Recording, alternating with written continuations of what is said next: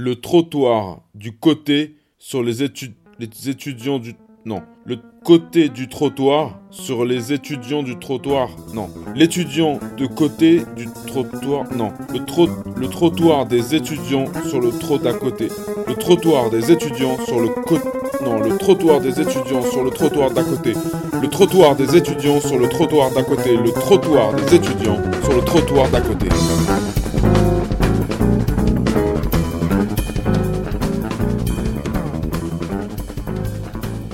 Bonjour, c'est Myriam sur le trottoir des étudiants. Je suis en compagnie de Clémence et Nanette. Nous sommes heureuses d'accueillir aujourd'hui un professionnel qui travaille sur un lieu pas comme les autres.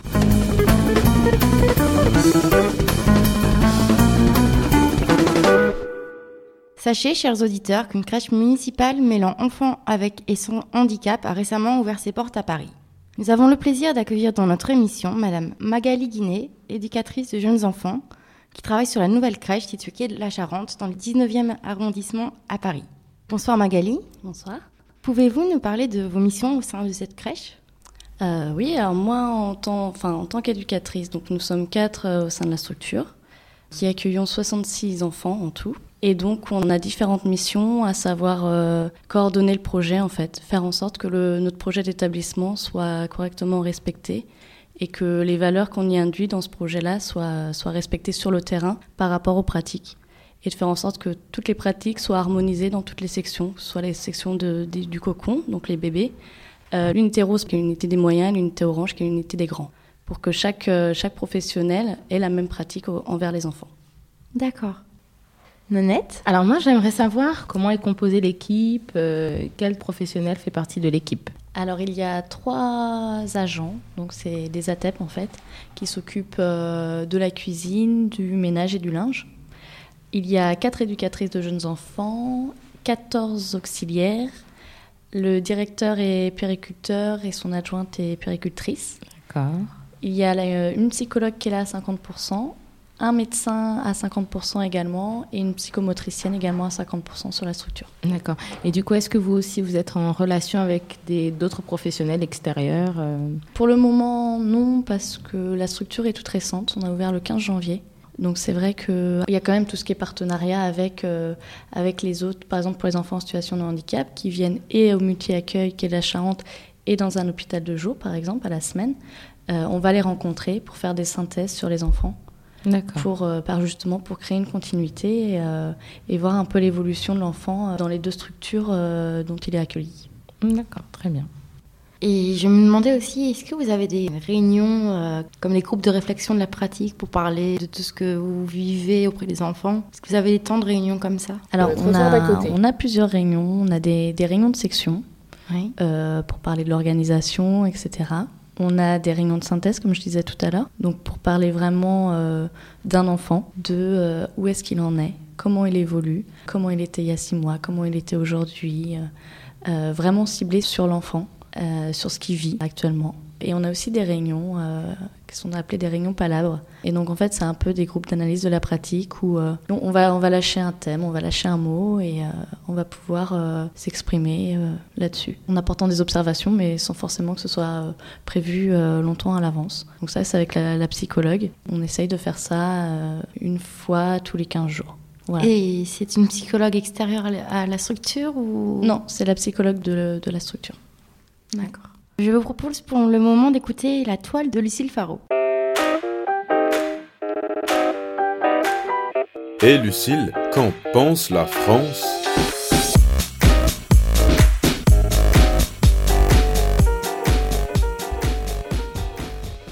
Une société, vous savez, se juge à l'attention qu'elle porte au plus fragile des siens, à sa capacité à conserver sa cohésion, à son aptitude à refuser l'exclusion d'où qu'elle vienne.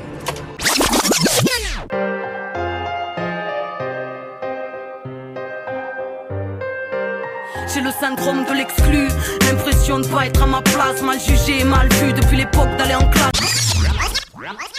Action. Cette loi n'est pas une loi de contrainte, elle est une loi qui organise les choses. Cette loi, c'est le fruit d'un engagement du président Chirac. Garantir aux handicapés les mêmes droits la même citoyenneté qu'aux personnes valides. Un nouveau texte qui s'appliquera désormais à l'école, au travail et qui fixera des nouvelles normes en matière d'accessibilité. Interdiction de refuser de scolariser un enfant handicapé, sanctions plus fortes pour les employeurs qui pratiquent la discrimination à l'embauche et nouvelle feuille de route pour les collectivités locales comme pour les entreprises. En 2015, tous les lieux publics devront être accessibles.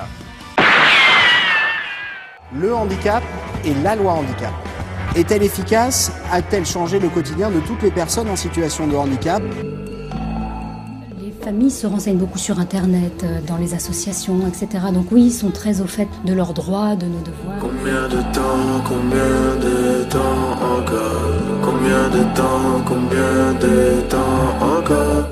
Ce n'est plus à l'enfant et à sa famille de se conformer aux fonctions d'une collectivité, mais à la collectivité, en fait, de se mettre au service de l'enfant.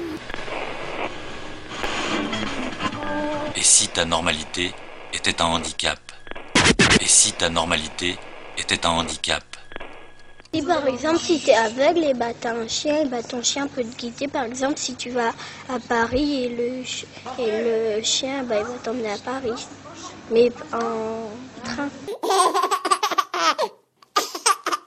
On connais quelqu'un à l'école, et bah, il était handicapé.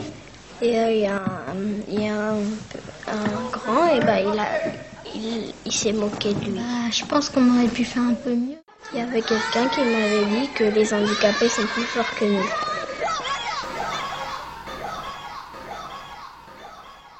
Nous entendons de plus en plus parler de crèches accueillant des enfants en situation de handicap.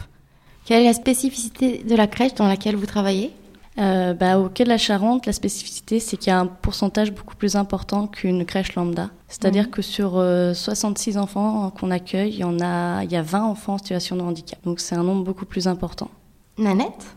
Oui, justement, en fait, par rapport à ce que vous dites que vous accueillez, enfin, il y a un nombre beaucoup plus important euh, d'enfants qui sont à la crèche. Justement, est-ce que vous pouvez nous dire sur le nombre d'enfants en situation de handicap, combien en termes de pourcentage il y a des enfants qui ont un handicap mental, moteur ou qui ont une maladie chronique? Euh, En nombre comme ça, je pourrais pas vous dire. Après, c'est sûr qu'on accueille toutes sortes de handicaps. Pour l'instant, on n'a pas d'enfants appareillés avec un fauteuil roulant ou quoi que ce soit. Mais on accueille beaucoup d'enfants ayant des TED, des troubles d'envahissement du développement. D'accord. Nous allons maintenant écouter le billet d'humeur de Nanette qui va nous permettre de voir comment le handicap est perçu dans un autre pays. Le billet d'humeur de Nanette. Le billet d'humeur de Nanette. Alors, donc, euh, moi, je vais vous parler un petit peu de ce qui se passe au Canada. Donc, dans un pays étranger, comment ça se passe en crèche. Euh, puisque ça c'est vraiment différent de la France. Et je vais vous raconter en fait une petite histoire qu'un papa a vécue. Euh, c'est-à-dire qu'il a accompagné son fils euh, les premiers jours à la rentrée en crèche au Canada, donc pour qu'il puisse s'habituer au nouveau lieu, à la nouvelle langue. Et il s'est rendu compte donc qu'il y avait plusieurs types de jouets, des figurines d'abord de pompiers, de policiers, d'infirmières, bref, en, tout cas tout ce qui porte un uniforme, tout ce qui peut susciter des vocations d'enfants.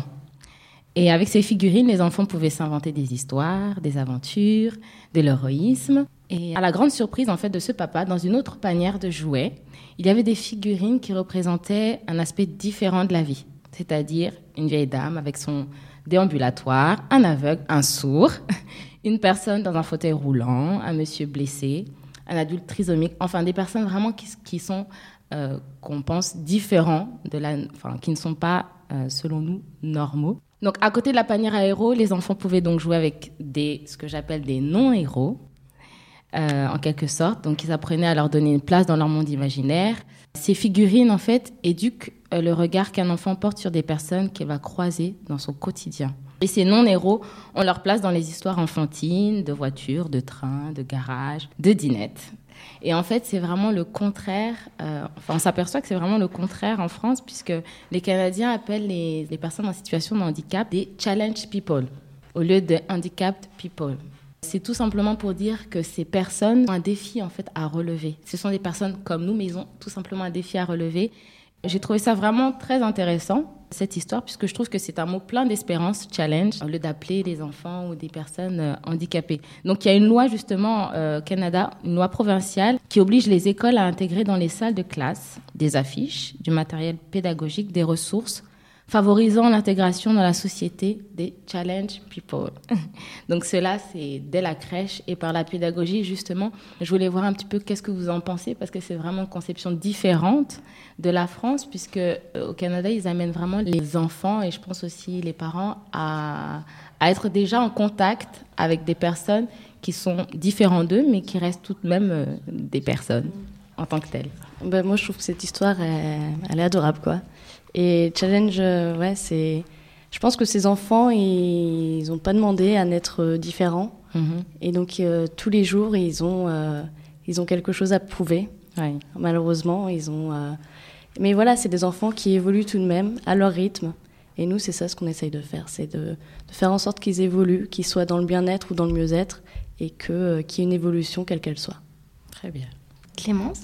Par rapport à ce que vient de dire Nanette, pensez-vous qu'intégrer une crèche pour ces enfants en situation de handicap facilite euh, leur insertion, leur socialisation? Euh, ben, complètement parce que enfin et pour l'un et pour l'autre déjà un enfant en situation de handicap qui va être en contact avec un enfant euh, lambda un enfant sain va le voir évoluer va le voir progresser et ils sont aussi beaucoup dans le mimétisme ils vont vouloir faire la même chose qu'eux. Et inversement pour les enfants lambda pouvoir voir déjà dès tout petit la différence qui existe dans le monde ça leur permet aussi d'avoir un autre regard sur euh, ces personnes-là et euh, d'autres valeurs en fait. Voilà.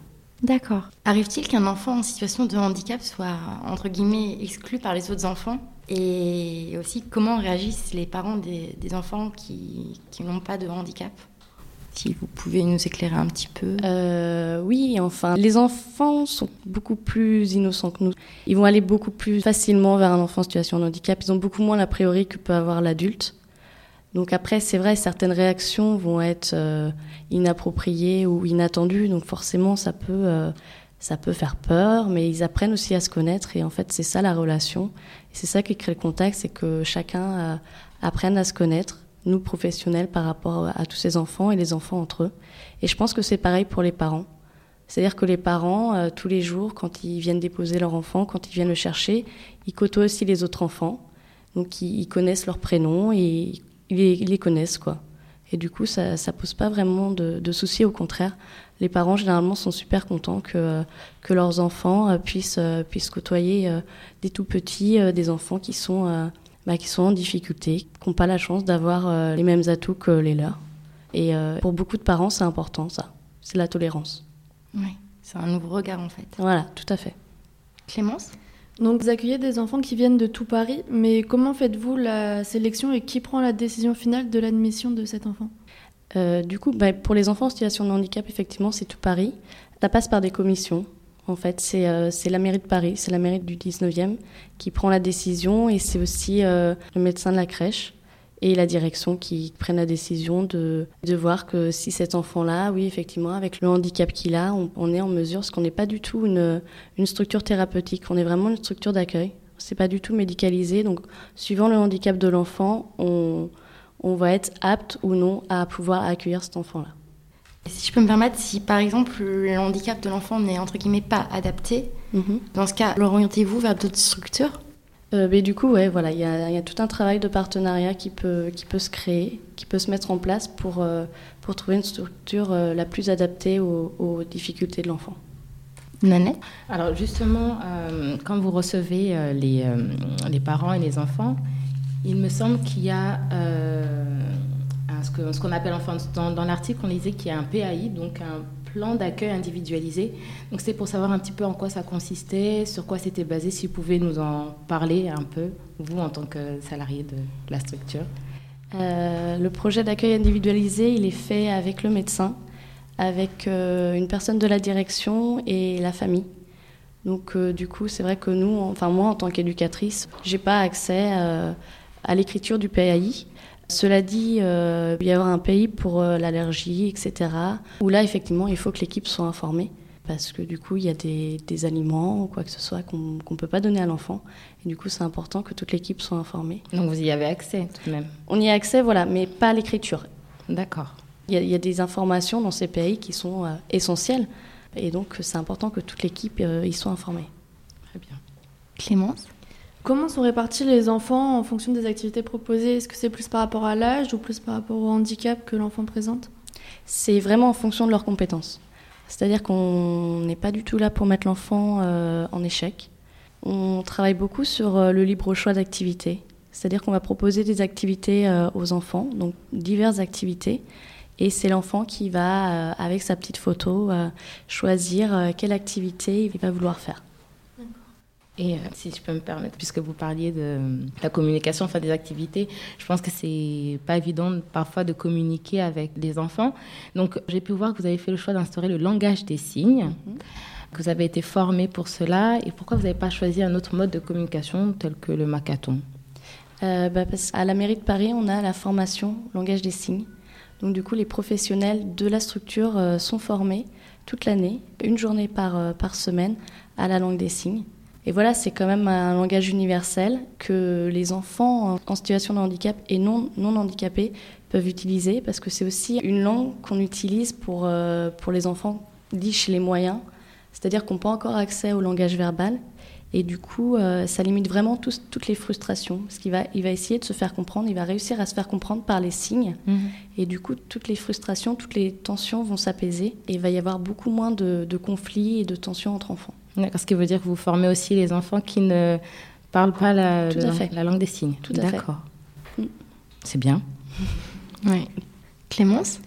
Avez-vous le projet d'élargir l'accueil de ces enfants et euh, concernant leur entrée en primaire, êtes-vous en lien avec des établissements scolaires pour leur sortie? Euh, Nous déjà, on accueille des enfants jusqu'à 6 ans, donc on met en place le jardin d'enfants de 3-6 ans. Et donc après, effectivement, il y aura euh, des partenariats avec les écoles on commence déjà à avoir, euh, on a une école juste à côté, donc on commence à faire un travail de partenariat avec cette école. Cette crèche étant une nouvelle structure dans le quartier, euh, comment a-t-elle été accueillie par le voisinage? Ben, C'est un quartier qui est en pleine reconstruction en fait. Euh, là, il y a 1600 habitations qui se construisent autour de la crèche, donc ça reste encore très nouveau. Personnellement, moi j'ai vraiment le sentiment que ça a été plutôt bien accueilli. Les parents sont satisfaits de ce projet de la mairie de Paris. Et voilà, c'est vraiment quelque chose de, que j'ai ressenti de, très positif. Mais vous recevez beaucoup de personnes qui sont du voisinage ou c'est vraiment des personnes qui sont loin de là où vous êtes, du 19e arrondissement? Alors, pour les enfants en situation de handicap, on accueille les, enfants de tout Paris. Par contre, pour les enfants euh, non handicapés, c'est sectorisé. Donc, en fait, c'est uniquement euh, les enfants du 19e. D'accord.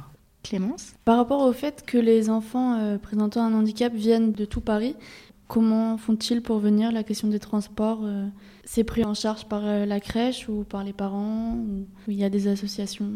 Alors oui, il y, a des enfants qui viennent en transport. Comme je disais tout à l'heure, il y a certains enfants qui vont par exemple le matin à l'hôpital de jour et qui viennent l'après-midi à Quai de la Charente. Donc là, ils vont venir en, taxi. Après, généralement, c'est enfin après c'est les parents qui emmènent leurs enfants à la crèche. D'accord. Et du coup, est-ce que c'est un choix? Parce que justement, au niveau de l'équipe, j'ai vu que c'était voilà, essentiellement une équipe euh, féminine. Est-ce que c'est un choix de la structure ou c'est tout simplement. Bah, c'est le fruit du hasard. Enfin, le fruit du hasard. Oui, et puis je pense que ça reste quand même encore un milieu très féminin. D'accord. Et puis effectivement, il n'y a pas eu. Euh, de candidature. Très peu de, euh, masculines. Masculine. Mais le directeur est un homme. D'accord. Clémence? Et si c'est pas trop personnel, euh, quelles ont été vos motivations pour participer à ce projet? Euh, Moi, j'ai fait mon stage long d'éducateur de jeunes enfants dans un hôpital de jour avec des enfants sourds et autistes. Et du coup, euh, ça m'a vraiment apporté d'un point de vue personnel, d'un point de vue professionnel. Et j'avais vraiment envie de retrouver un petit peu ce contact avec ces enfants qui n'ont pas forcément la même communication que nous, mais c'est des enfants à découvrir. Et toutes les personnes qui composent l'équipe ont déjà été dans le milieu du handicap ou pas du tout? Mais elles ont toutes rencontré à un moment donné dans leur carrière parce que, comme je disais, il y a, dans les crèches lambda, il y a aussi des enfants en situation de handicap. Mhm. Et elles ont toutes à un moment donné rencontré, euh, rencontré cet enfant-là, euh, cet enfant différent, mais qui les ont, euh, bah, qui les ont fait réfléchir. Et, et, je pense que ça a été une motivation pour elles de venir au Quai de la Charente. Et du coup, les enfants, quelles questions ils peuvent vous poser quand ils voient un enfant qui n'a pas forcément le même comportement, l'attitude qu'un autre enfant? Enfin, est-ce qu'ils ils posent des questions, ils vous font des réflexions, des commentaires. Qu'est-ce qui revient généralement? Le pourquoi.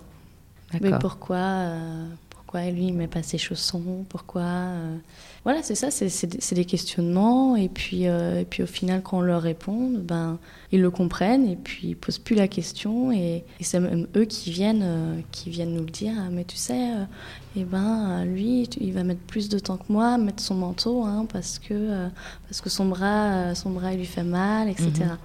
Donc du moment qu'on leur répond et qu'on leur répond vrai, les enfants posent plus de questions, ils sont très observateurs aussi. D'accord. Et ça vous prend pas plus de temps, vous, en tant qu'équipe, euh, justement, de vous occuper des enfants qui ont un handicap plus ou moins lourd? Est-ce que vous n'êtes pas pris justement par euh, bah, le soin d'un enfant et du coup, et que les autres enfants soient un petit peu mis de côté, si je peux dire ça comme ça pour le moment, euh, la crèche n'est pas remplie. Donc c'est vrai qu'on a un taux d'encadrement assez important. Mhm.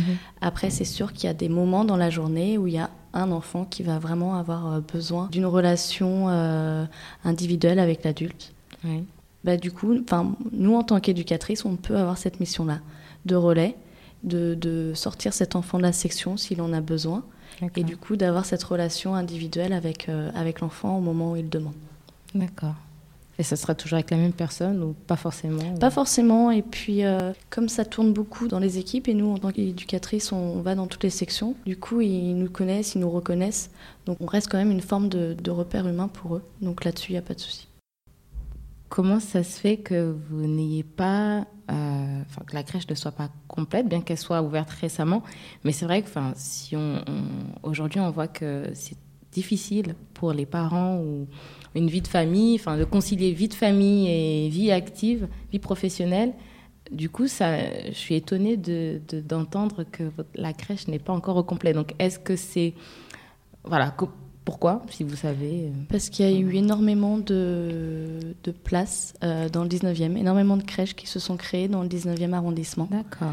Et, euh, et, voilà, je pense aussi que d'une part, il faut qu'elles se fassent connaître. Mhm. Et puis, euh, puis comme je vous disais, là, c'est vraiment un quartier qui, euh, qui commence à bouger. Il y a, il y a, il y a plus de, de, 1000, de constructions euh, qui, qui, se font actuellement et, des habitations nouvelles. Donc je pense que de toute façon, d'ici septembre, elle sera complète. Ouais, je pense aussi. Pour terminer, pouvez-vous nous donner trois mots-clés représentant les valeurs de cette crèche?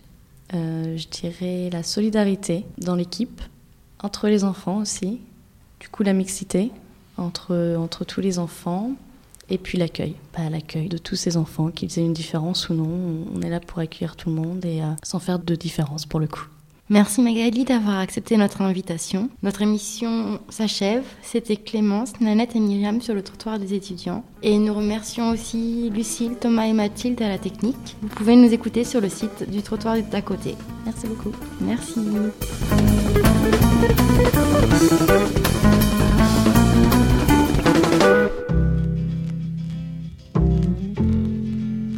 Trottoir d'à côté. Soyez heureux. Soyez heureux. On est pas bien là ah. Ah. Sur le trottoir d'à côté.